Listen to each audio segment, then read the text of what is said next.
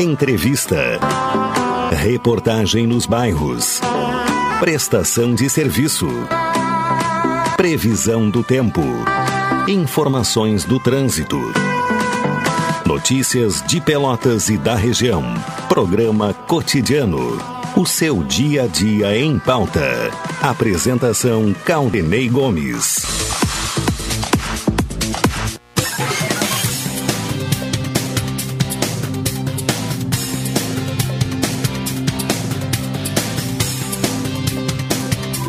Boa tarde, ouvintes. Começa aqui na Pelotense o cotidiano, edição desta terça-feira, 6 de maio de 2023, com tempo bom, céu claro, momentos de parcialmente nublado, temperatura, de acordo com o Laboratório de Agrometeorologia da Embrapa, 18 graus e 9 décimos.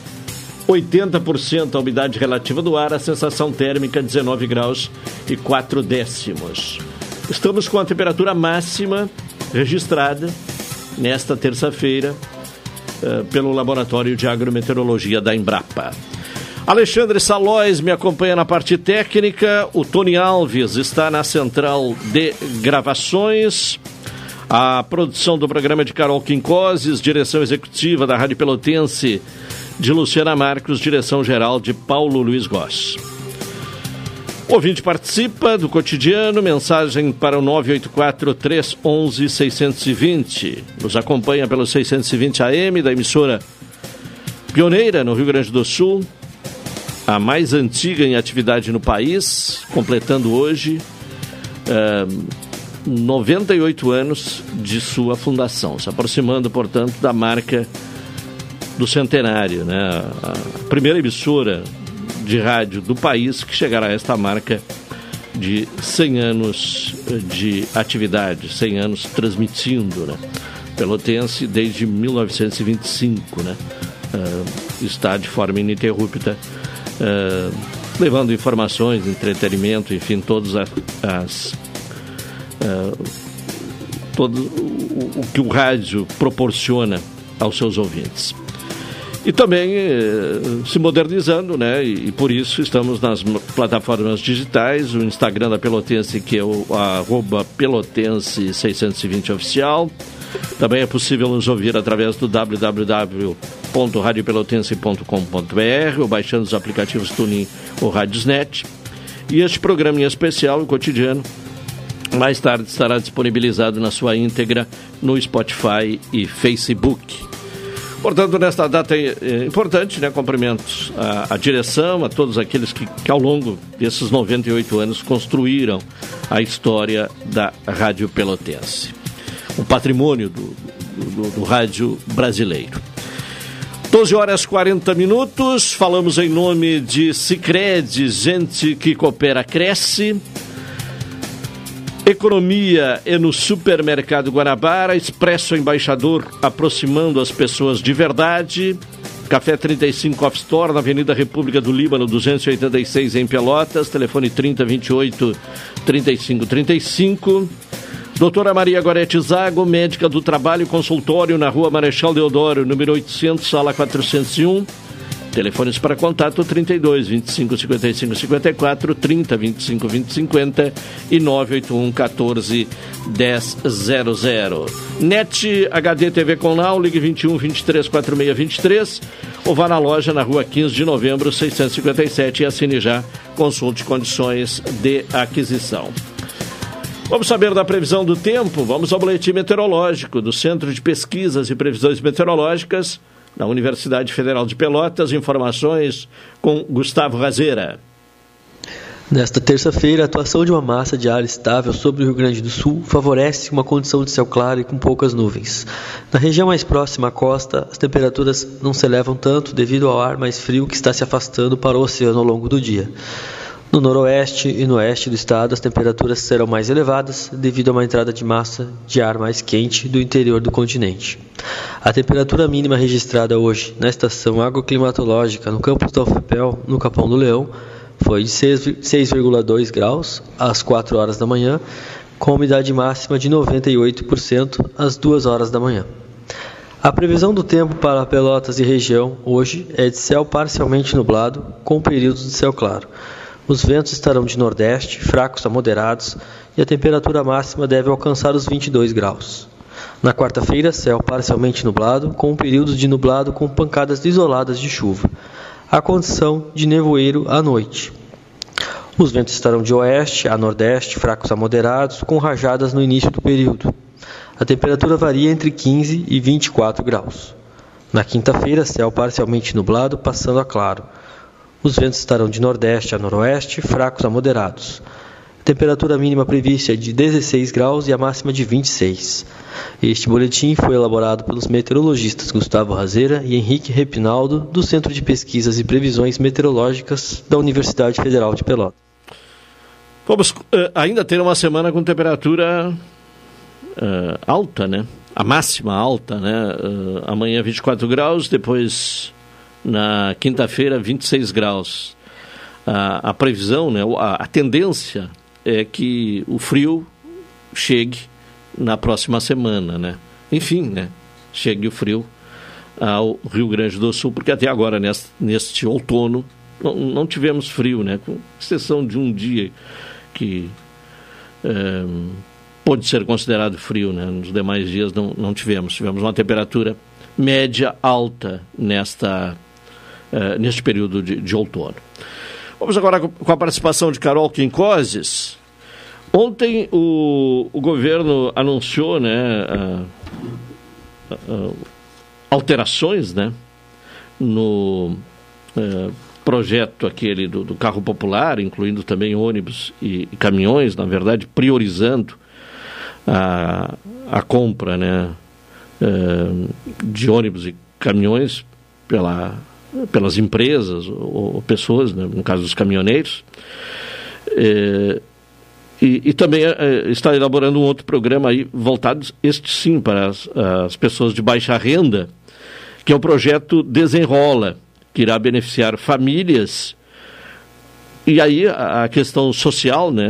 Há um limite de, de eh, renda da família e também um, um, valor limite para a dívida. Vamos saber mais então deste eh, programa que está sendo anunciado pelo governo que leva o nome de Desenrola. O que, é que desenrola aí, Carol? boa tarde. Boa tarde, boa tarde aos ouvintes. Então, esse programa foi elaborado desde. começou a ser elaborado no início do ano para aliviar a situação de pessoas endividadas. O programa chamado Desenrola terá a medida provisória publicada ainda essa semana. Foi o que disse no dia de ontem o ministro da Fazenda, Fernando Haddad. Segundo ele, a medida provisória será editada agora para permitir a entrada em vigor do programa em julho. O programa de renegociação de pequenas dívidas, explicou Haddad, será limitado a famílias que ganhem até dois salários mínimos e estejam devendo até 5 mil reais. O desenrola, informou o ministro, deverá beneficiar cerca de 30 milhões de pessoas. Ainda segundo Haddad, o programa levará cerca de um mês para entrar em vigor por causa de burocracias. Nos últimos meses, o lançamento do programa foi adiado sucessivas vezes, porque a B3, a Bolsa de Valores brasileira, estava elaborando o sistema informático para os credores aderirem às renegociações. Abre aspas. Tem uma série de providências burocráticas a serem tomadas até a abertura do sistema de credores. Foi o que justificou o ministro. Bom, sobre o, o programa para compra de ônibus, né? Amanhã vamos ouvir o, o gerente do setor de transporte coletivo, uh, transporte urbano aqui em Pelotas, o Enoque Guimarães. Mas, ao que parece, não, não há possibilidade né, das empresas de ônibus, do consórcio, de empresas de ônibus, de transporte coletivo em Pelotas, de participar deste programa. Mas saberemos mais amanhã. 12 horas e 46 minutos. Agora é o intervalo. Retornaremos na sequência.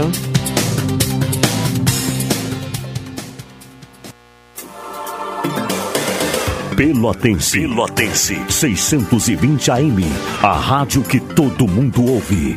Primeiro lugar, absoluta. Absoluta. Café 35.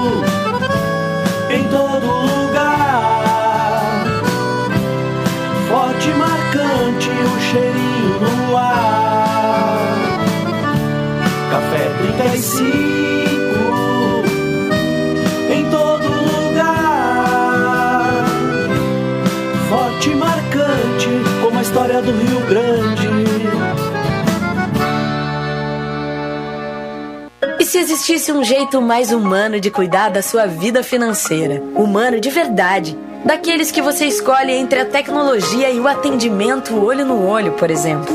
Ou escolhe se quer enviar uma mensagem ou tomar um cafezinho com a gente, já pensou? Aqui no Sicredi você tem um atendimento sempre próximo, porque você é sócio da cooperativa. E isso faz toda a diferença. Venha para o Sicredi, onde o dinheiro rende um mundo melhor. Tá chegando o inverno e tem muita gente precisando da nossa ajuda. Campanha do Agasalho Rádio Pelotense. 97 anos de solidariedade. Separe roupas, cobertores, calçados, produtos de higiene ou alimentos não perecíveis e deixe aqui na Pelotense, Rua Alberto Soveral 64 ou na Ótica Lume, 7 esquina Osório. Nós temos o destino certo para a sua doação.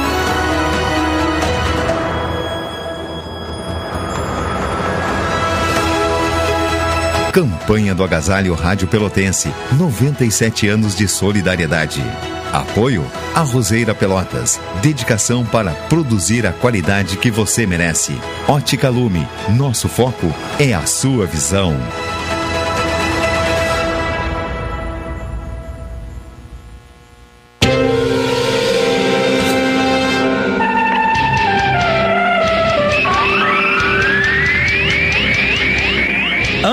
Ambiente conturbado e time instável. Desafios para RZ. Tudo se dá um jeito, cara. Acho que tudo se dá um jeito. Eu eu sou um cara assim, o resultado não foi bom, nós empatamos em casa. Eu tô super motivado, vou motivar os jogadores. Cara, a contribuição que vocês podem fazer é ter resultado, é lutar, é ir ao máximo. Longe do G4, a ordem é reagir no Brasileiro da Série D. Como eu sempre digo para todos os meus jogadores, tem que jogar, tem que lutar, grupo fechado. É comigo, elenco é assim. Então tem que se unir para sair dessa situação. Tá dado o recado aos colegas aí do Brasil de Pelotas.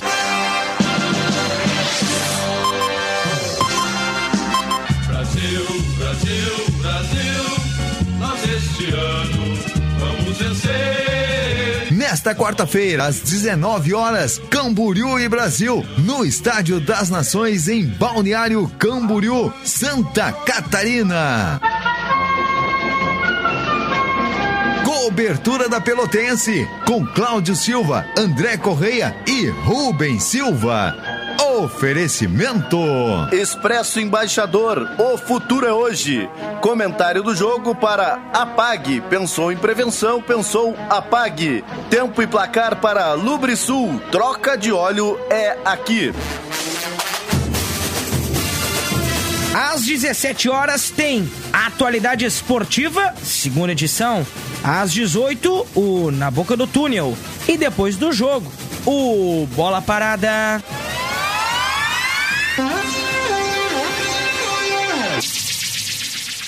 Programa Cotidiano. O seu dia a dia em pauta. Apresentação Caldenei Gomes.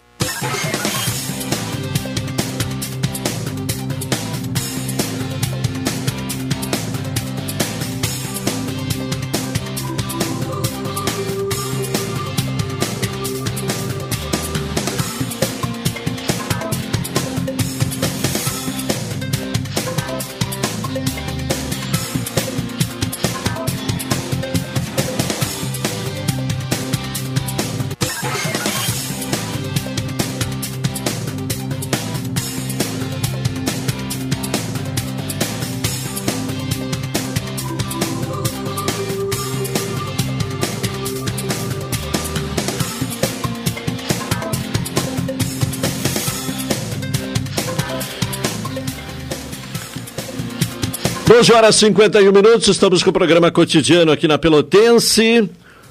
Daqui a pouco tem o sorteio da Copa do Brasil, né, Alexandre? Daqui a pouco vamos acompanhar no Sport TV, uh, estará transmitindo, né, o, o sorteio das quartas de final da Copa do Brasil. Falamos em nome de Cicred, gente que coopera, cresce. Faça economia Com compras no Supermercado Guanabara e Expresso Embaixador, aproximando as pessoas de verdade.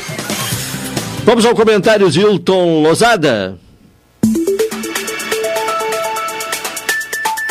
Cidadania e Sociedade. Uma abordagem dos principais assuntos do dia no comentário de Hilton Lousada. Alô, Hilton, boa tarde. Quais são os destaques aí por Brasília nesta terça-feira? Boa tarde, Caldenei. Boa tarde, ouvintes da Pelotense. Neste dia 6 de junho, é dia de apagar as velhinhas é dia de comemorar mais um aniversário desta jovem senhora chamada Rádio Pelotense. Parabéns a todas e todos que construíram esta trajetória de sucesso e que continuam levando adiante esta rádio que cumpre uma extraordinária função social. Não somente em Pelotas, na metade sul, no Rio Grande do Sul, mas no Brasil. Parabéns às comunicadoras e comunicadores de ontem, de hoje e de sempre.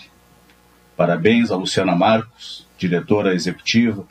Parabéns ao Dr. Paulo Luiz Goss, diretor-geral. E parabéns, sobretudo, a você, ouvinte. Feliz 98 anos, Rádio Pelotense.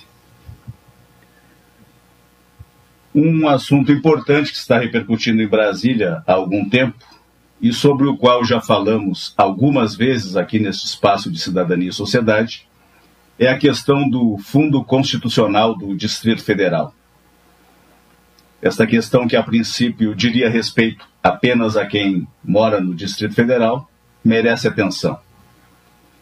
Em primeiro lugar, porque os recursos que são destinados ao Fundo Constitucional do DF são recursos vindos do Tesouro Nacional e interessam, portanto, a todos os brasileiros. A lei que instituiu o Fundo Constitucional do Distrito Federal, a Lei 10633, determina que o fundo tem por objetivo prover os recursos necessários à organização e manutenção da Polícia Civil, da Polícia Militar e do Corpo de Bombeiros Militar do Distrito Federal. Determina ainda a assistência financeira para a execução de serviços públicos de saúde e de educação. Na época da instituição da lei, no ano de 2002, ficou definido no artigo 2 que a dotação orçamentária seria, a partir de 2003, do ano seguinte, portanto, de 2 bilhões e 900 milhões de reais. Passado o tempo, e lá se vão 20 anos praticamente, Hoje, o Fundo Constitucional do Distrito Federal responde por mais de 40% do orçamento do governo do Distrito Federal. Vale lembrar que no dia 23 de maio, mês passado, ocorreu a aprovação do novo marco fiscal. Naquele dia foi aprovado o chamado texto base, aquele texto que foi enviado pelo governo federal e que foi objeto de alterações pelo relator da matéria na Câmara dos Deputados. Para o dia seguinte, estavam previstas, e de fato ocorreram, as votações dos chamados destaques, questões que não foram votadas no dia 23. A aprovação do texto base do novo marco fiscal impôs uma série de limitações ao aumento do gasto público, inclusive em relação ao Fundo Constitucional do Distrito Federal e a outros fundos. Naquele momento, e aqui estamos falando do dia 24 de maio, o Distrito Federal, que possui oito deputados federais, votou contra o marco fiscal. Não necessariamente por ser contra, exceto um ou outro deputado, mas a maioria votou contra em função da possível diminuição do valor do Fundo Constitucional, que, segundo estimativas do governo do Distrito Federal, bem como do Tribunal de Contas, poderia sofrer uma redução de mais de 80 bilhões de reais ao longo de 10 anos. Este assunto já havia sido objeto de negociação entre a bancada do Distrito Federal na Câmara dos Deputados e o relator do marco fiscal. Não houve acordo e a insatisfação da bancada do Distrito Federal ficou clara. Uma proposta encaminhada pelo deputado Alberto Fraga, do União Brasil, bem como pelo deputado Fred Linhares, do Republicanos, ambos do Distrito Federal, tinha por objetivo retirar o fundo constitucional de dentro do marco fiscal. A justificativa dos deputados, bem como do restante da bancada do DF, era a de que o fundo sustenta a segurança pública do DF e ainda fomenta a saúde e a educação, e que a significativa diminuição ao longo dos anos do fundo constitucional comprometeria, segundo a alegação da bancada, o próprio funcionamento do governo do Distrito Federal.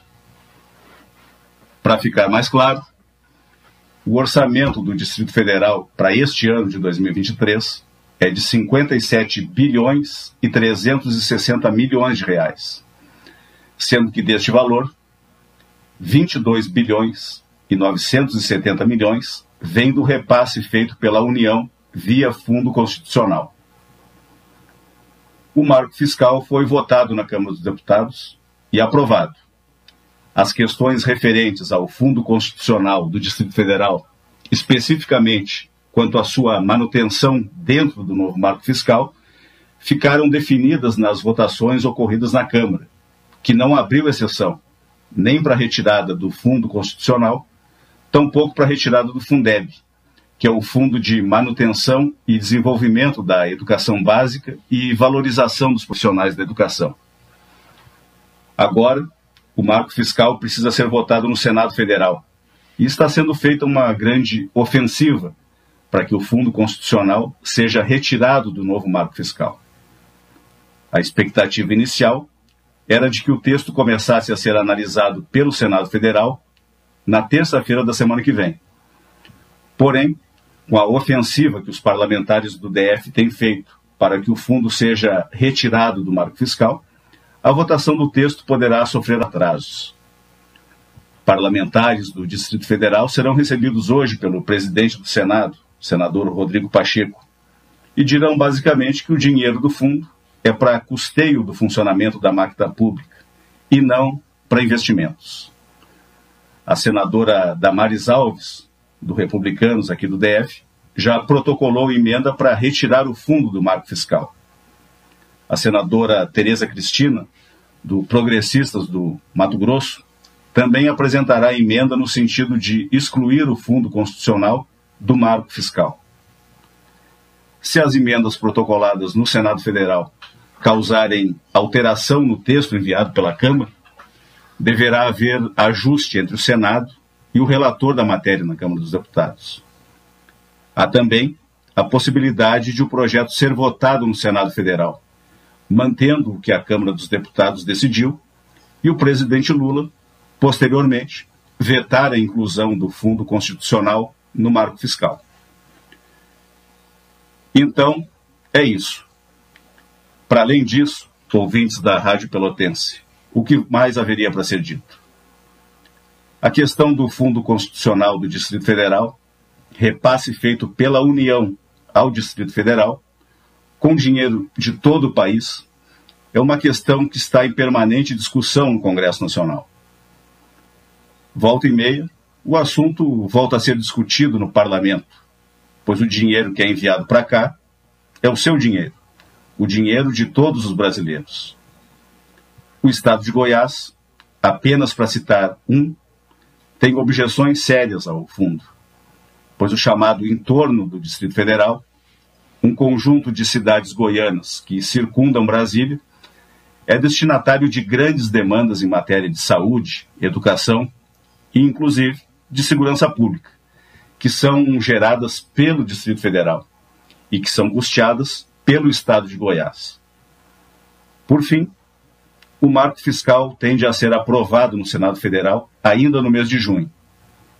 A tendência, independentemente do caminho legislativo a ser adotado, é de que o Fundo Constitucional do Distrito Federal permaneça como está. Caldenei. Tá bem. Tivemos aí o comentário de Hilton Lozada aqui no programa cotidiano desta terça-feira. Agora, uma hora, dois minutos, intervalo. Voltaremos na sequência.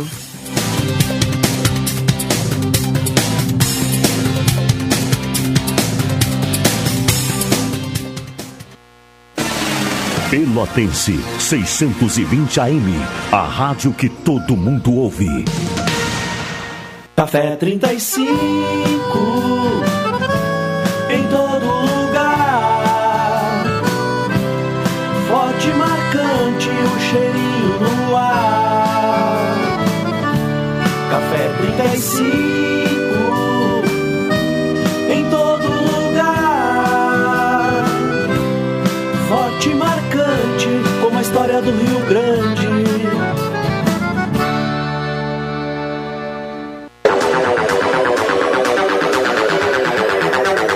Você sabia que pode comprar passagem sem sair de casa? Para evitar filas e transtornos na sua viagem, a Embaixador disponibiliza a compra das passagens de forma online.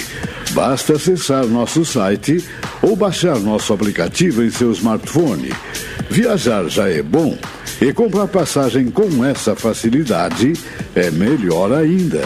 Acesse o site www.expressoembaixador.com.br ou baixe o aplicativo Embaixador Passagens. Expresso Embaixador, aproximando as pessoas de verdade. Quer estar mais conectado do que nunca e ainda aproveitar uma condição especial? Venha para Ozirnet e aproveite. São 600 mega de velocidade com Wi-Fi 6 a partir de 99,90. É internet de qualidade com uma condição que só a Ozir oferece. 600 mega de velocidade com Wi-Fi 6 a partir de 99,90. Confira ainda a possibilidade de instalação gratuita. Ozirnet, sempre ao seu lado.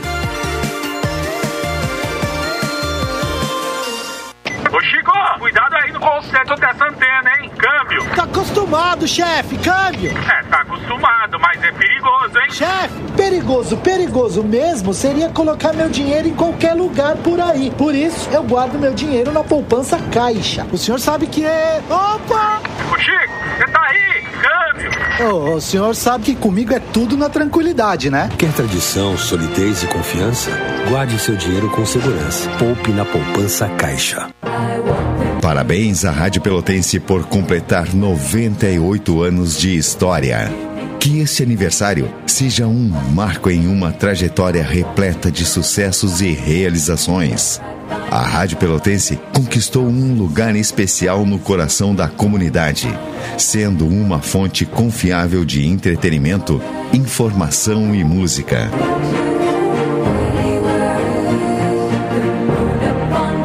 Continue trazendo momentos de alegria e cultura, fortalecendo laços e promovendo o melhor do rádio.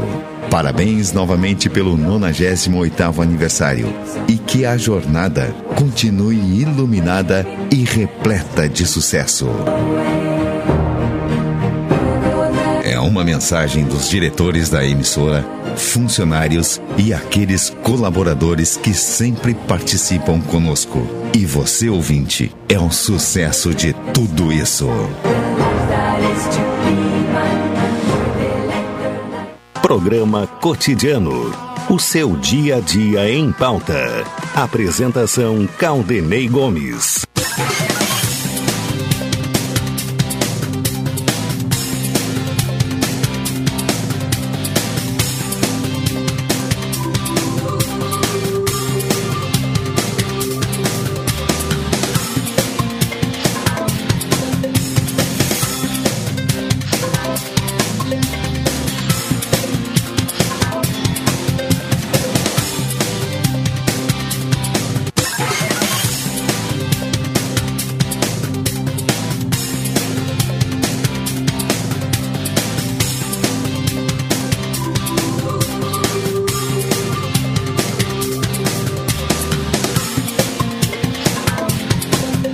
Uma hora, uma hora mais sete minutos. Estamos com o programa cotidiano aqui na Pelotense, NET HD TV com Lau, ligue 21 23 46 23 ou vá na loja na rua 15 de novembro 657 e assine já, consulte condições de aquisição.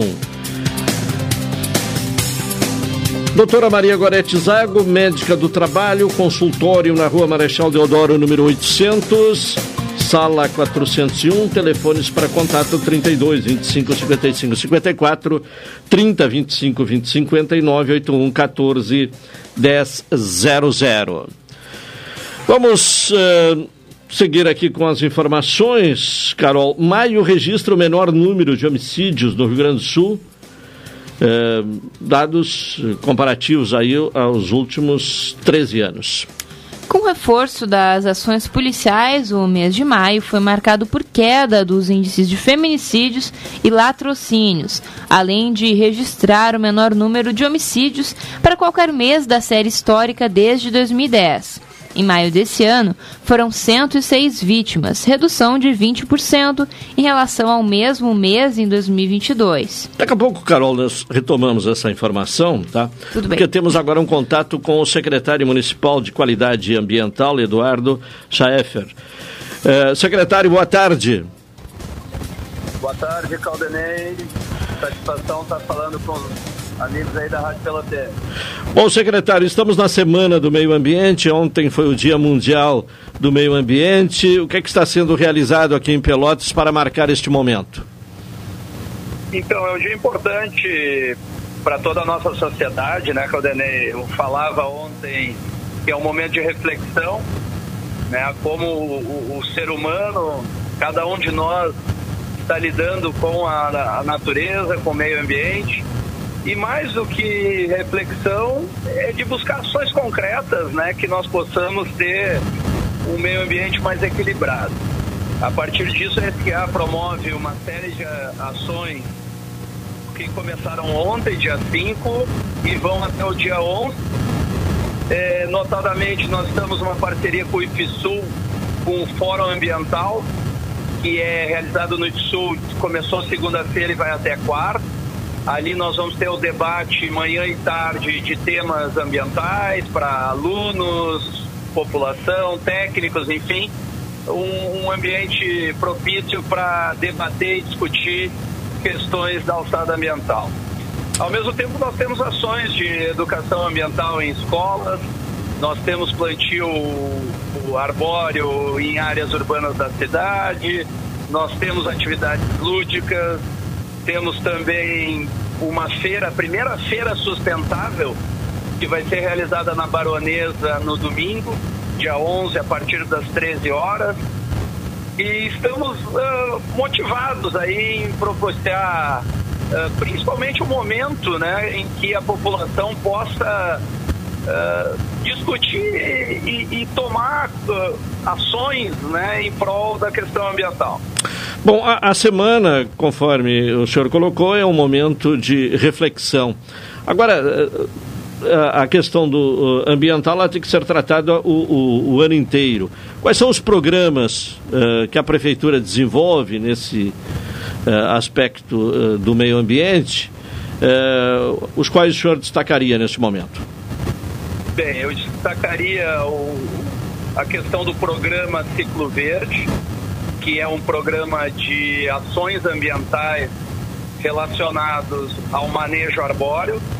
Nós temos aí um projeto de trabalhar cada micro-região da cidade com os trabalhos de manejo arbóreo, diálogo com a população e plantio, especialmente em áreas verdes. Esse programa começou no ano de 2021 e segue até agora. A nossa ideia é que ele tenha mais robustez e efetividade junto à cidade. Nós estamos ultimando um, uma licitação para contratar uma empresa terceirizada de manejo arbóreo com mais de 1 milhão e 300 mil reais disponíveis para esse contrato, né, um contrato de serviço contínuo.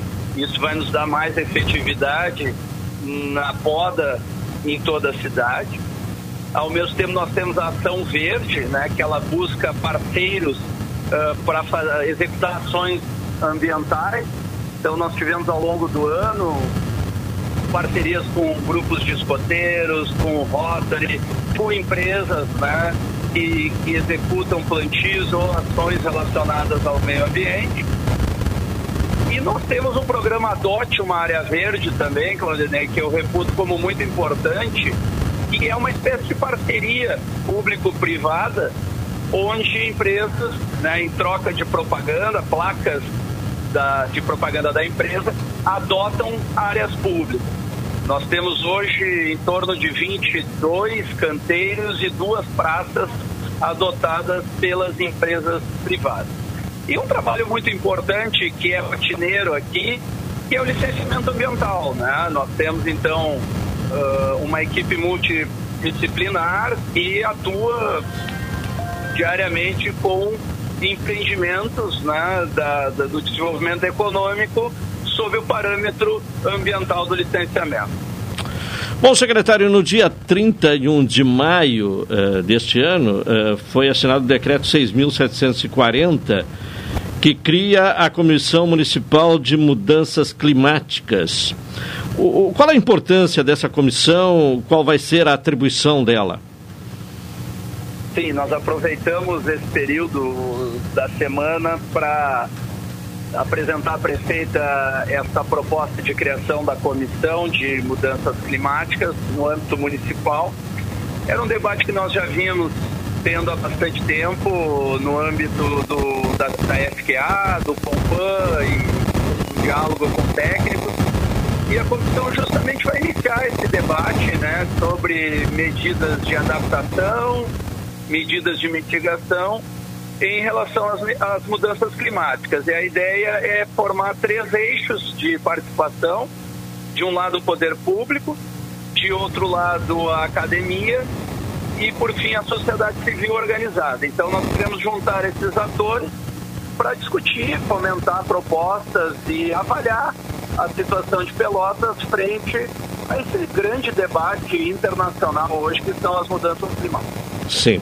Bom, o, o fórum uh, que se realiza em parceria com o IFSUL, o que é que pode trazer de, de forma concreta? Olha, ontem nós já tivemos um importante debate, participou o representante do Porto RS, o Fernando Estima, e ali já se trouxe um debate importantíssimo e atual sobre a matriz energética, né? Especialmente a possibilidade de investimentos em energias limpas, especialmente os parques eólicos offshore, né? aqueles que serão executados na água, em água, no mar. Né? Então, esse debate das energias renováveis é importantíssimo.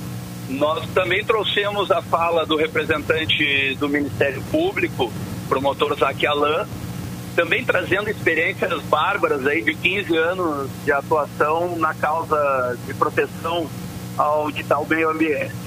E também a discussão de áreas de preservação permanente em zona urbana. Né? Então, essa discussão já de segunda-feira foi extremamente gratificante e eu acho que o fórum pode trazer, principalmente para estudantes e técnicos, né, uh, boas práticas, discussões modernas e, e, a utilização de ferramentas e, e, e pensamentos que visem um meio ambiente equilibrado com a, a adoção de tecnologias e novas práticas que podem trazer melhores resultados para sustentabilidade ambiental. Certo. Bom, uh, de parte da população, o que que eh, se deve esperar, né, em termos de conscientização das pessoas em relação a esta questão do meio ambiente? É, nós falamos, eu acabei não falando do programa de educação ambiental, mas esse é um grande desafio para todos nós, né? Transformar a população, a quebrar paradigmas em relação à, à sustentabilidade ambiental e principalmente que a gente consiga, consiga atuar, uh, atuar na rede escolar, né? que a gente consiga uh, atingir as crianças, atingir os jovens uh, para a discussão ambiental. Eu penso assim, Claudine, que às vezes são coisas pequenas do cotidiano que a gente possa fazer a diferença e que ela somada a outras ações maiores a gente possa ter um meio ambiente mais equilibrado. Então, vai desde a separação do lixo, né, tu poder daqui a pouco ter uma composteira uh, na sua casa ou no seu empreendimento, nós uh, racionalizarmos os usos das energias, né, a luz, a nossa água, enfim, isso tudo tem um resultado. a gente cuidar do nosso jardim, uh, privilegiar áreas gramadas em detrimento de áreas uh, impermeáveis com concreto ou com piso. Então, arborização urbana, que cada um pode fomentar desde que forma adequada. São pequenas ações que podem ter um grande resultado. Deixar o carro em casa e trabalhar a pé ou de bicicleta já é bastante significativo. Certo. Bom, é, surgem críticas em relação à ocupação de áreas baixas, áreas úmidas em Pelotas, especialmente na, na direção do. Uh, na, na, nas proximidades do Arroio Pelotas, né? Qual a, a, o seu entendimento sobre esta questão? Eu acho que nós temos inicialmente que respeitar a legislação. Essa é uma premissa básica e nós temos que trabalhar com muita força nisso e tentar discutir é, essa questão sem ideologia ou radicalismo. Nós temos que ter um olhar eminentemente técnico, nós temos um corpo técnico formado por biólogos, gestores ambientais, arquitetos, agrônomos, geólogo agora que incrementou a nossa equipe, e nós temos todas as condições de tecnicamente habilitar ou não habilitar determinada área considerada ou não como área úmida ou de preservação permanente. Claro que a pressão é muito grande do, do setor produtivo, e isso é natural. A gente tem visto que uma parcela do mercado potencial uh, tem se voltado para esses espaços, por exemplo, o caminho do Laranjal, né? Ele está muito hoje em voga, muito sendo prospectado, mas uh, cabe à secretaria, ao secretário ter tranquilidade e a gente ter base técnica para tomada de decisão. Tá bem, secretário. Quero agradecer a sua participação, né? Falando aí sobre a semana uh, do meio ambiente, né? Ontem foi o Dia Mundial do Meio Ambiente. Uh, secretário Eduardo Schaeffer, muito obrigado e uma boa tarde. Agradeço pelo espaço e um bom trabalho para o senhor. Tá bem, muito obrigado. Tivemos aí a participação do secretário de Qualidade Ambiental. Ocorre neste momento o sorteio dos cruzamentos das quartas de final da Copa do Brasil o Grêmio vai pegar o Bahia na próxima fase.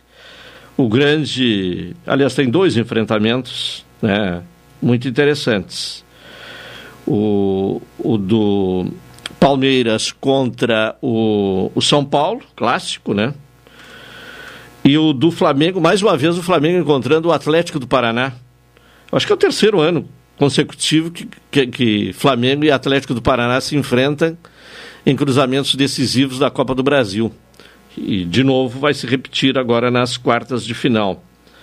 Então, os cruzamentos são os seguintes: Corinthians e América, Palmeiras e São Paulo, Grêmio e Bahia, Flamengo e Atlético do Paraná.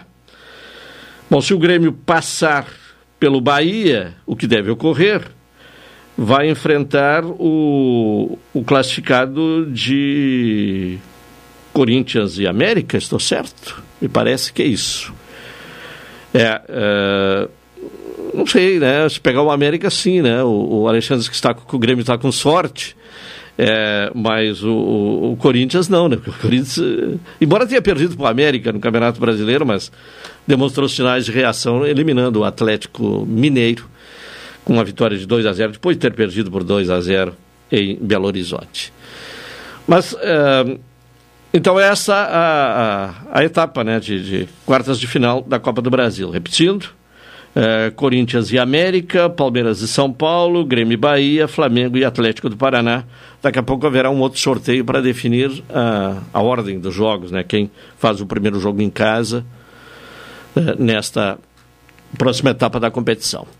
Agora, uma hora e 21 minutos. Vamos ao intervalo, Alexandre Salóis. E na sequência retornaremos com o cotidiano.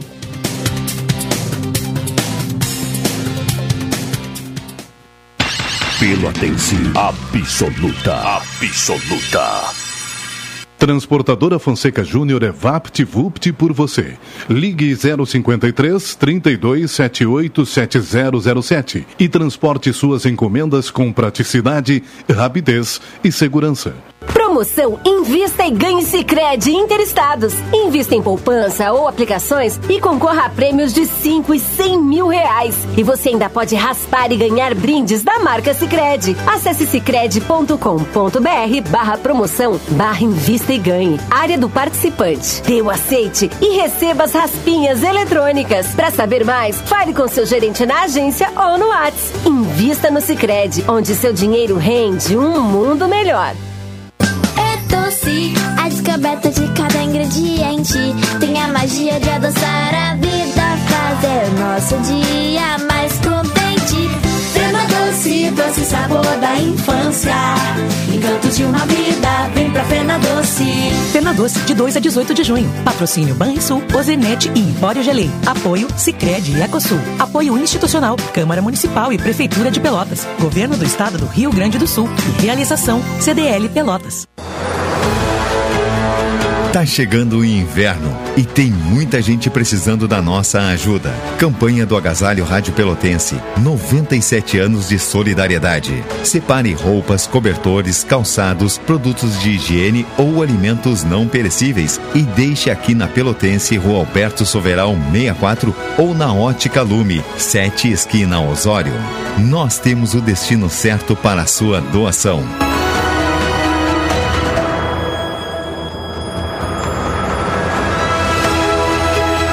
Campanha do Agasalho Rádio Pelotense. 97 anos de solidariedade. Apoio a Roseira Pelotas. Dedicação para produzir a qualidade que você merece. Ótica Lume. Nosso foco é a sua visão.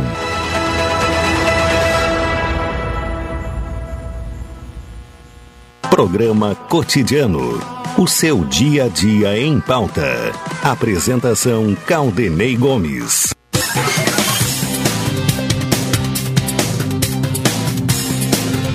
Estamos de volta, estamos de volta com o programa cotidiano aqui na Pelotense. Eh, amanhã haverá paralisação dos servidores municipais. E esse é o assunto que vamos tratar aqui na sequência. O diretor do Sindicato dos Municipais de Pelotas, Tiago Botelho. Tiago, boa tarde. Boa tarde, Caldenei. Um boa tarde, um abraço a todos os ouvintes da Rádio Pelotense. Bom, a, a, paralisação é por conta ainda da, da, da questão da database, né? É, houve algum avanço na negociação? Como é que está o, o processo, Tiago? Olha, este justamente é o motivo da paralisação, né? O Caldenei e ouvintes da Pelotense. É, a database dos municipários, é, por lei, é fixada para o mês de maio, né? E na nossa primeira iniciativa com a prefeita, Uh, anterior a isso, nós fizemos uma assembleia no dia 5 de maio, onde aprovamos a pauta da database dos municipários, a pauta contendo 22 itens de reivindicações. Encaminhamos à prefeita.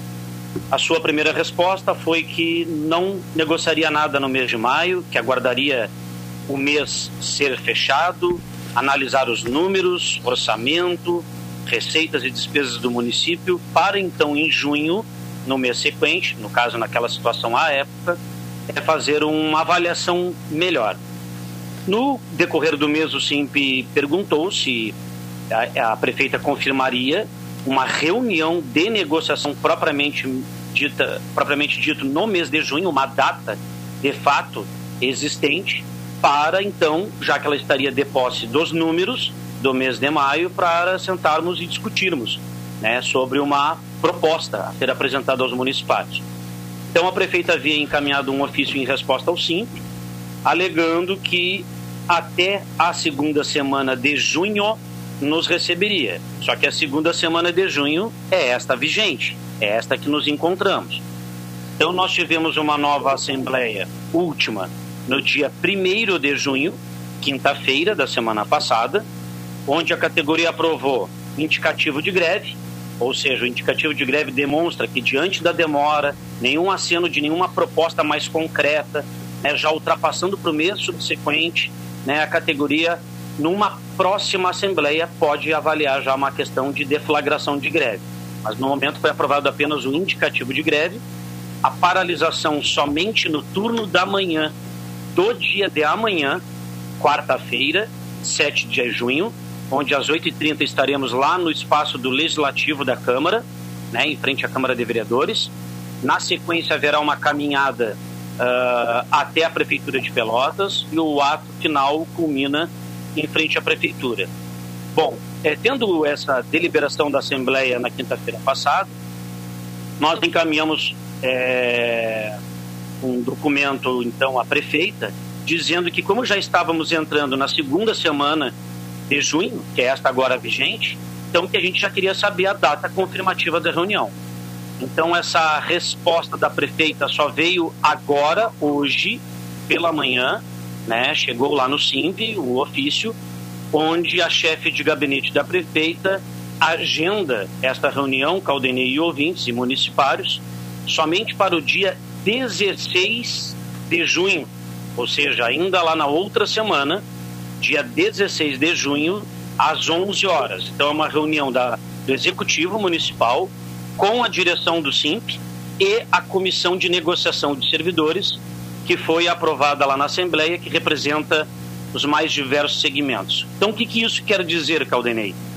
Que dia 16, nesta reunião com a prefeita, se houver uma proposta concreta, né, se nesta reunião ela irá nos apresentar, mesmo que a gente vá, na sequência, fazer uma assembleia para avaliar essa proposta, né, se é que existirá uma proposta, mesmo assim, vejam só o quanto isso retarda e atrasa a vida dos municipários. Né? Uma database que era para ser em maio, que você vai começar efetivamente a discutir a primeira proposta, se houver, na segunda quinzena de junho, o que provavelmente, se tiver algum resultado, não vai poder vir ainda na folha de junho para ser paga no quinto dia útil de julho, ou seja, provavelmente esse primeiro resultado só venha lá no mês de agosto.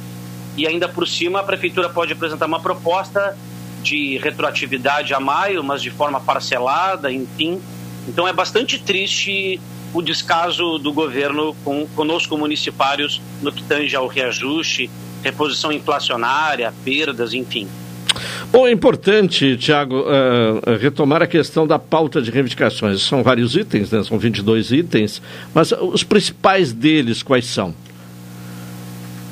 O reajuste linear né, a todos os municipários, é, na ordem aproximada aí de 15%, né, é, o reajuste linear, porque isso não representa ganho, e sim do que foi solicitado no ano passado, uh, não foi é, o valor, o percentual que havia a categoria solicitado ano passado, né? Então ficou aquém. Então essa diferença que faltou ano passado, somadamente com a inflação que fechou em 2022, é que perfaz esse percentual de reajuste linear. O outro item que é um dos mais importantes, é o princípio da pauta da base, na verdade é o carro-chefe, né? É para que nenhum municipário ou municipária receba é inferior ao valor de 1.350 como salário, salário básico, porque hoje a grande maioria dos municipários, nos mais diversos cargos e funções da prefeitura, eles recebem, Caldenei e ouvintes, um salário básico, como padrão, né, no valor de R$ 769,11. E é sobre este valor é que incide as suas vantagens funcionais, seja por tempo de serviço e outras que, se somadas, não, muitas dessas nem chegam ao valor do salário mínimo nacional, a prefeitura tem que complementar para um trabalhador, uma trabalhadora chegar a 1.320 como salário bruto, e que é o mínimo nacional hoje. Então, o que a gente está pedindo? Que o valor de 1.330 seja o valor referência, o menor salário padrão ou base de cálculo de, dos trabalhadores municipais. Né? Outro elemento importante também é, o Vale Alimentação, né, que atualmente é em 330 reais, está defasado há muito tempo, né, é um valor que não acompanha é, a parte de alimentação de uma família e tudo, a gente solicita a majoração para 500 reais, ou seja, dos 330 elevando para 500 reais.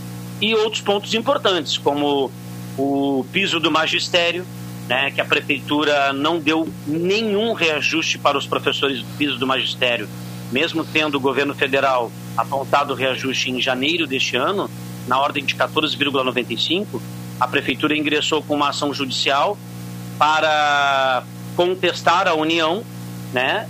E obteve uma liminar para não conceder o reajuste né, do percentual que o governo federal colocou em portaria.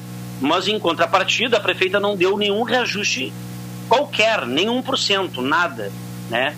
Temos aí o piso da enfermagem, que recentemente é, passou por uma destinação de recursos do governo federal né, para poder aplicar é, a todos os enfermeiros, técnicos de enfermagem e auxiliares de enfermagem, mas que este recurso ainda não chegou em Pelotas, né, mas também é um direito desses trabalhadores e esses são os, digamos, os principais, né? Tem vários tantos outros pontos de pauta que para nós todos têm a mesma relevância, né?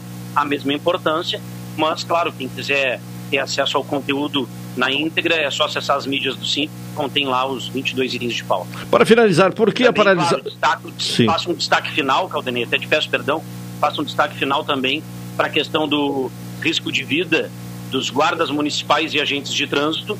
Né? Por que, que eu chamo essa atenção?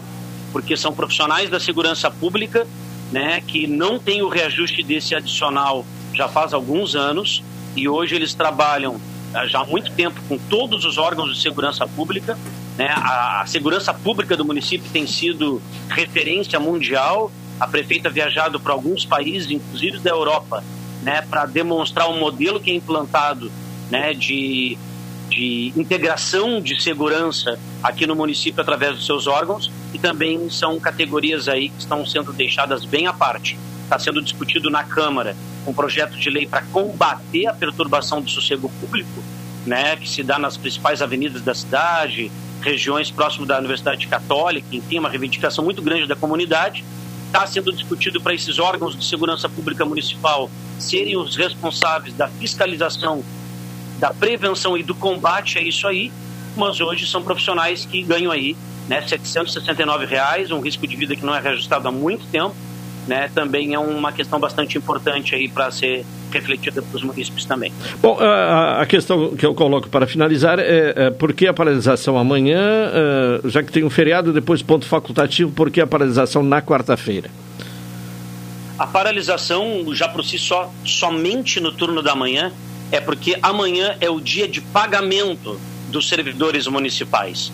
Então, o motivo do protesto amanhã em frente à Câmara de Vereadores e à Prefeitura é para demonstrar que os contra-cheques continuam com os mesmos valores do ano passado, que já estamos no mês de junho e não temos até agora nenhuma proposta oficial do Executivo, como a primeira reunião para saber se vai haver alguma proposta ou não será somente dia 16 de junho e só estamos sabendo da data dessa da, da data desta reunião somente hoje pela manhã. Então vejam, o motivo de fazer uma paralisação somente amanhã e no turno da manhã, à tarde funciona normal, os serviços que funcionam à tarde, à noite funcionam normal. Então, a categoria ainda continua demonstrando para o executivo e para os munícipes né, a nossa boa disponibilidade em trabalhar, apesar de tudo, mostrando que queremos o diálogo com o executivo, só que amanhã, a, a, data escolhida porque amanhã é a data do pagamento dos municipários e que vão, vão mostrar, vai, vai estar contido nos seus contra-cheques. Nenhum aumento, nenhum reajuste salarial, né, o vale alimentação que é acreditado todo dia 5 de cada mês, no caso na data de ontem também não teve qualquer reajuste, porque até agora não temos nenhuma sequer proposta oficial do executivo.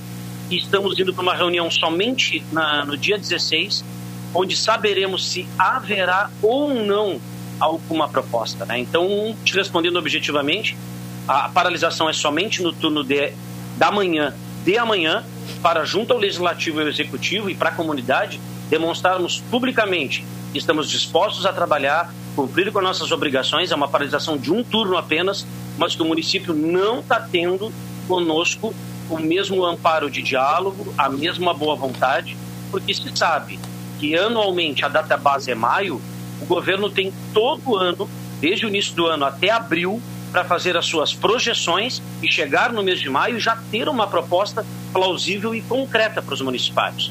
Né? Então nós estamos demonstrando a nossa boa vontade, trabalhando, fazendo as nossas atividades, atendendo a comunidade, muitas vezes sem os equipamentos necessários, sem as condições devidas necessárias, muitos passando por assédio moral dentro do serviço público, perseguições, remanejos, né? E muitas vezes o servidor está lá né? É ele que é a porta de entrada, é ele que está cara a cara com a comunidade. Então, esta boa vontade que estamos demonstrando, seguir os nossos trabalhos, mas também precisamos demonstrar a nossa indignação e isso vai se dar nessa paralisação de um turno único, amanhã pela manhã, oito e meia em frente ao Poder Legislativo lá na Câmara e mais tarde em frente à Prefeitura. Já que amanhã é dia de pagamento, mostraremos que não temos nenhuma proposta e que nossos contra-cheques continuam iguais ao do ano passado para cá. Tá bem, Tiago Botelho, diretor do Sindicato dos Municipais. Muito obrigado e uma boa tarde. Eu agradeço a gentileza, estamos sempre disponíveis a bem informar a comunidade através desse importante canal de comunicação que é a Pelotense. Forte abraço a todos e todas. Tá bem, muito obrigado. Então amanhã, paralisação no turno da manhã dos servidores municipais. Bom, Carol, vamos retomar aquela questão né, que estávamos falando, né, a, a redução no número de homicídios no Rio Grande do Sul, uma redução que é a menor dos últimos 13 anos. Exatamente, com o reforço das ações policiais, o mês de maio foi marcado por quedas dos índices de feminicídios e latrocínios, além de registrar o menor número de homicídios para qualquer mês da série histórica desde o ano de 2010. Em maio desse ano, foram 106 vítimas, redução de 20% em relação ao mesmo mês em 2022.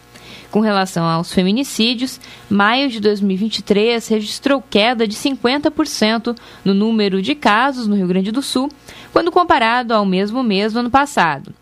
Nos latrocínios, o Estado fechou o mês de maio sem nenhum caso computado.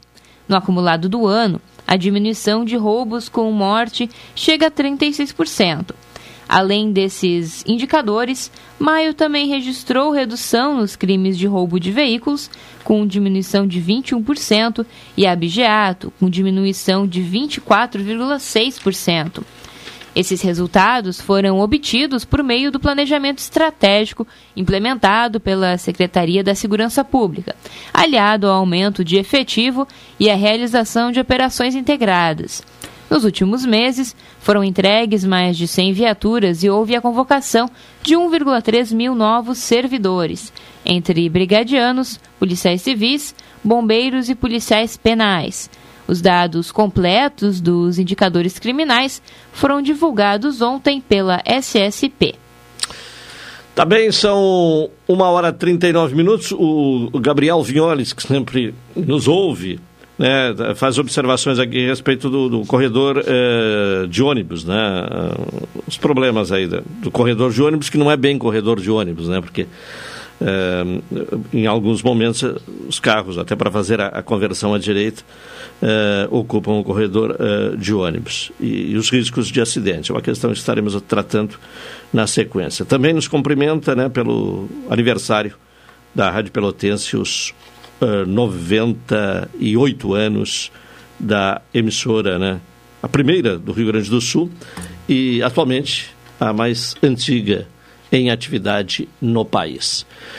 1h40, intervalo, retornaremos na sequência.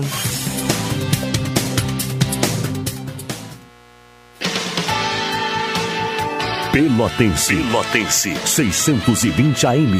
A rádio que todo mundo ouve. Primeiro lugar, absoluta. Absoluta.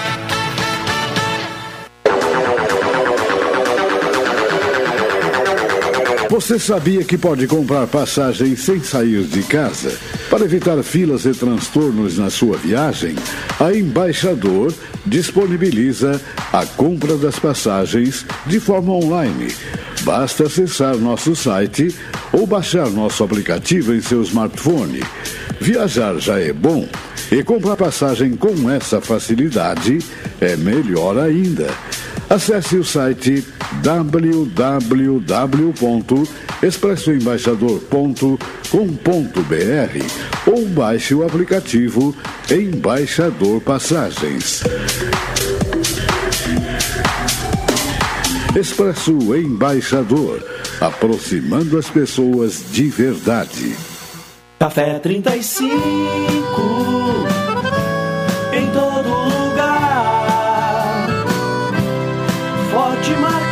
sente o cheirinho no ar. Café 35 em todo lugar. Forte e marcante como a história do Rio Grande.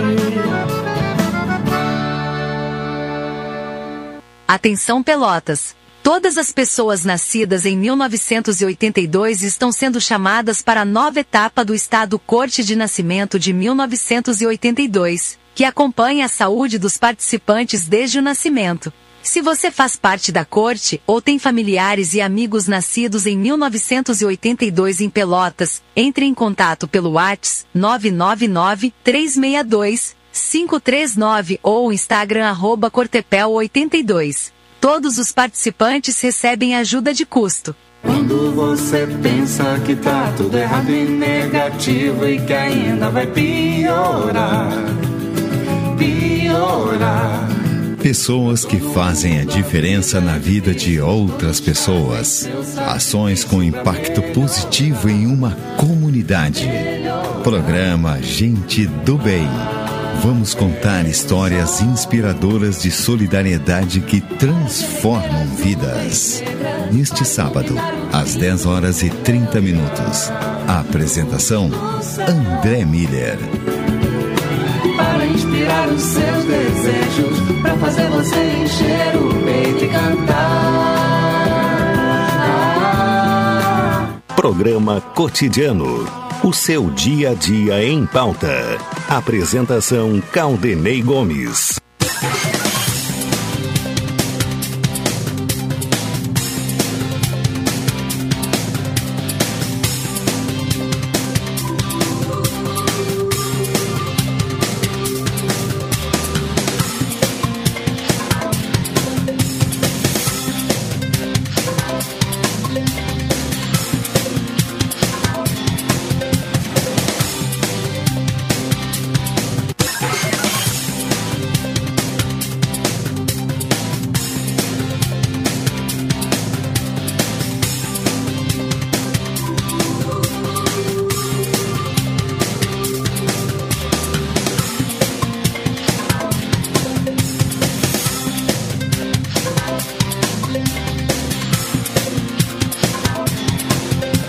Estamos de volta com o programa cotidiano, uma hora 44 minutos. A temperatura neste momento 20 graus e 4 décimos. Temperatura em elevação 76%. A umidade relativa do ar. A sensação térmica agora é de 21 graus. Tempo, né, claro, né, com, com sol eh, neste momento. Falamos em nome de Cicred, onde o seu dinheiro rende um mundo melhor. Faça economia fazendo suas compras no supermercado Guarabara e Expresso Embaixador, aproximando as pessoas de verdade. Bom, na sequência, vamos tratar de um assunto que, inclusive, já. Uh, abordamos aqui no programa, que é a questão uh, que preocupa alguns municípios, né? em especial alguns municípios que, que se confirmados os números do censo 2022, e, e, e resultado que será anunciado agora oficialmente nos próximos dias, já em 2023, terão uma redução importante no número de habitantes. E isso vai impactar na receita, né, na, no fundo de participação dos municípios. Ah, Há uma semana, né, no, início da semana passada, nós conversamos aqui com o prefeito de Canguçu, o Marco, Marcos Vinícius, Vinícius Pegorário, né? Exato. Que trouxe algumas informações interessantes, até a Carol que conversou com o prefeito de Canguçu, nos repassa aí quais são os principais dados, quais são as principais uh, mudanças, né? E, e, o impacto no, no, em Canguçu ser confirmado, ser confirmados os dados uh, do relatório preliminar do censo. Bom, então o prefeito compartilhou que a cidade de Canguçu teria uma redução do patamar da cidade, ela deixaria de ser cidade de médio porte, porque para ser cidade de médio porte tem que ser a partir de 50 mil habitantes. E como a cidade seria reduzida a 48 mil, ela não seria mais de médio porte. Também a, o fundo o FPM, né? Ele é perderia, participação dos municípios. perderia 5 milhões no orçamento anual e também teria impacto na distribuição de ICM, ICMS, porque ele é feito a partir do número de habitantes. Então, o, a distribuição também teria impacto. E naquela oportunidade o prefeito falou que eh, os dados preliminares do IBGE estavam seriam contestados, né? Exato. Por alguns municípios, especialmente Canguçu e Erval. E até em função desta contestação que os municípios eh, estão ventilando, né? E ainda aguardando pelos números oficiais, o, o Canguçu inclusive faria uma contagem, né? Eh, de habitantes né, nos domicílios ah, isso, vazios, sim. né, que Eles foram fariam uma vazios contagem. uh, pelo censo, uh, a fim de, de ter algum argumento para contestar os dados do IBGE. Mas nós vamos falar então com a uh, coordenadora né, diária do IBGE, é isso, Carol? Exato, a Tatiana Galtério. Então, boa tarde, Tatiana. Logo que saíram os resultados preliminares do censo 2023, foi observado que muitas cidades tiveram uma redução considerável no número de habitantes. Por conta disso, alguns municípios contestaram esses resultados, principalmente a cidade de Canguçu, que foi uma das que mais apresentou a maior diminuição, uma diferença de 8 mil moradores. Como que recebes essas contestações? Boa tarde, boa tarde a todos que nos ouvem. Uh, nós percebemos né, que todo o sul do estado houve uma diminuição de população. E mesmo nas cidades em que houve um ligeiro crescimento em relação ao último censo, que foi o censo 2010, ainda assim foi um crescimento tímido, abaixo das expectativas. Uh, o que a gente consegue perceber uh, é que, além de existir uma nova cultura em que as mulheres têm cada vez menos filhos, e isso se percebe muito claramente, né, a menor fecundidade das mulheres, a gente consegue perceber também uma migração. Né?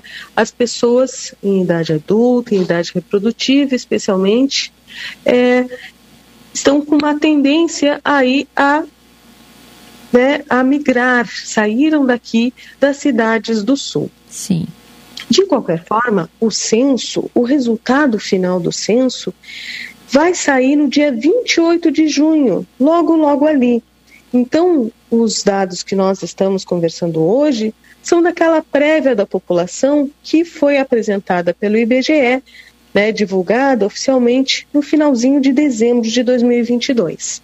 Sim. Uh, de fato, né, a gente percebe que teve essa diminuição de moradores e isso os estudiosos, né, talvez nas universidades ou uh, os próprios governos, sejam eles municipais, estaduais, vão acabar se debruçando e analisando que movimentação é essa que ocorreu na população, né, especialmente numa, numa realidade aí pós-pandemia, o que pode ter acontecido, né?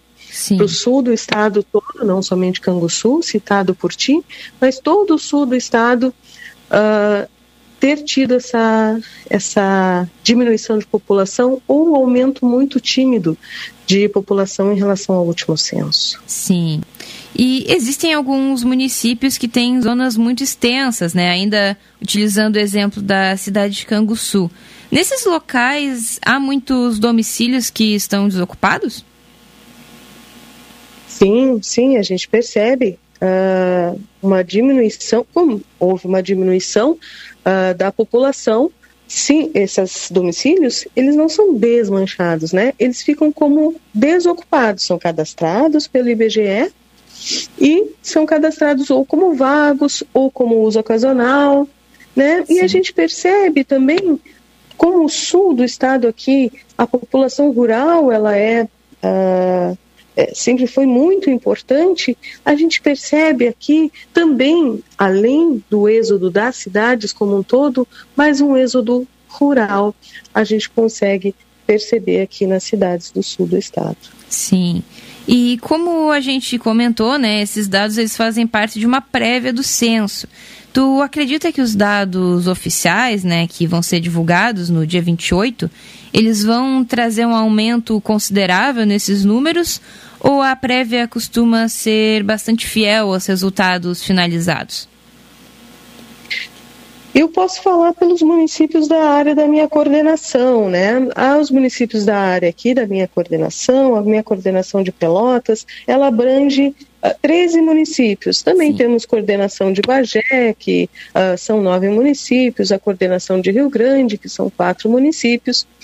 Uh, na minha coordenação, essa prévia ela ficou até bastante fiel, não vai ser muito diferente, assim, substancialmente diferente do que foi apresentado em dezembro. Uhum. E ainda conforme os dados preliminares, teria mais alguma coisa que poderia ser um destaque, como uma informação importante verificada nesse censo? Teriam outros dados que chamam a atenção? O censo, ele é uma pesquisa né, que ocorre a cada 10 anos e ela é muito esperada, especialmente pelos governos municipais. Uh, porque é através do censo que a gente consegue realmente saber quantos somos, como nós vivemos, uh, qual é a nova cultura uh, do país. Então, 20, a partir de 28 de junho, vai sair a divulgação do censo. Mas não é somente 28 de junho. Ao longo do ano serão disponibilizados diversos uh, resultados. E aos poucos a gente vai conseguir ver, né, através dessas publicações, qual é a nova cultura do brasileiro, do gaúcho, do pelotense, né? Sim. Como é que é uh, hoje uh, são as novas famílias, né? A gente consegue perceber uma diminuição das famílias, por exemplo, né? Então, dentro de cada domicílio ocupado, a gente percebe que hoje tem menos pessoas do que havia lá em 2010. Então, isso é o que mais chama atenção, né? Uma das coisas que mais nos chama atenção é essa nova cultura, né? As Sim. famílias menores, as mulheres tendo menos filhos. Uhum. E, por fim, né, para finalizar a entrevista, na coleta do censo, haviam alguns problemas relacionados à aderência dos moradores ao censo do IBGE. Né? Havia uma dificuldade em os habitantes receberem alguns recenseadores no domicílio. Em relação a essa questão, ficaram muitos dados pendentes?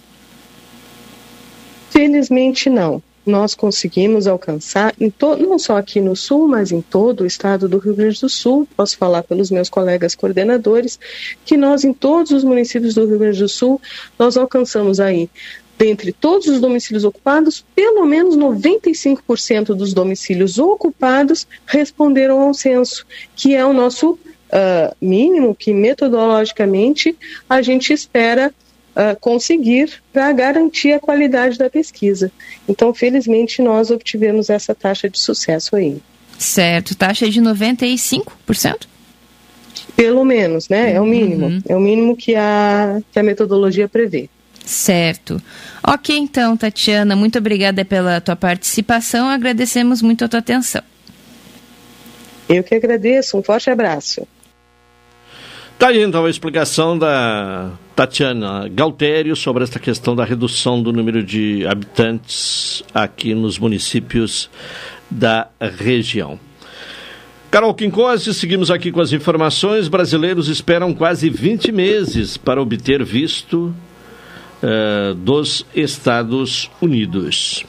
O Brasil ocupa atualmente a sétima posição entre os países que registram maior tempo de espera para se obter o visto de turista para viajar aos Estados Unidos. É o que aponta levantamento realizado pela AG Immigration, um escritório sediado em Washington e especializado em advocacia migratória. O ranking, produzido com base em dados do Departamento de Estado dos Estados Unidos, mostra ainda que a fila de requisitantes atingiu recordes em quatro das, em quatro das cinco cidades brasileiras onde o documento pode ser solicitado. O maior tempo de espera ocorre em São Paulo. Quem fizer seu agendamento hoje só conseguirá a data para daqui a 615 dias, quase 20 meses. Na sequência, aparece em Porto Alegre, com 507 dias, Brasília, com 493, Rio de Janeiro, com 478 e Recife, com 449. Segundo o escritório AG Immigration, apenas a capital carioca já teve fila mais demorada. Os números de todas as outras representam recorde. No mundo, apenas seis países registram maior lentidão: a Colômbia, o Haiti, o México, o Nepal, Canadá e Emirados Árabes. No Brasil, vistos de turismo e de negócio respondem por mais de 90% de todos os pedidos. No caso da emissão de vistos para estudo ou trabalho, o processo geralmente é mais rápido. Bom, uma outra informação: a Polícia Federal realizou buscas na manhã de hoje na casa do desembargador Jorge Luiz Borba, localizado no bairro Itacorubi, em Florianópolis. O desembargador é suspeito de manter uma trabalhadora surda e muda em condições análogas à escravidão. A Polícia Federal de Santa Catarina, a pedido do Ministério Público Federal, cumpre o mandado contra o desembargador em Florianópolis.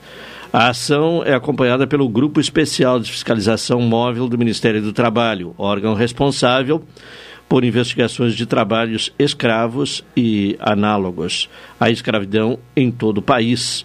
E a operação foi autorizada pelo Superior Tribunal de Justiça. De acordo com a representação do Ministério Público Federal, a trabalhadora, que é surda e muda, reside na casa de Borba há pelo menos 20 anos, sem receber salário e assistência de saúde. Além do desembargador, a operação também apura suspeitas contra a mulher de Borba por manter a trabalhadora em condição análoga à escravidão. É mais um daqueles casos, né, em que ela até pode, né, há muitos, não sei se esse é o caso, mas há muitos em que Uh, o empregado doméstico está há bastante tempo e é, é, considerado da família, né? Só que mora num cartinho aos fundos. Quando a família viaja, ele fica tomando conta da casa e assim vai, né? Não Come tem folga, em outro cômodo. Não, não, não, não, não senta à mesa para as refeições, não tem folga e assim vai. Bom, estamos chegando ao final do programa de hoje, do cotidiano. Cerramos aqui a edição de hoje. Vem aí o Cláudio Silva com a Super Tarde e estaremos de volta amanhã às 12 horas e 30 minutos. Uma boa tarde a todos e até amanhã.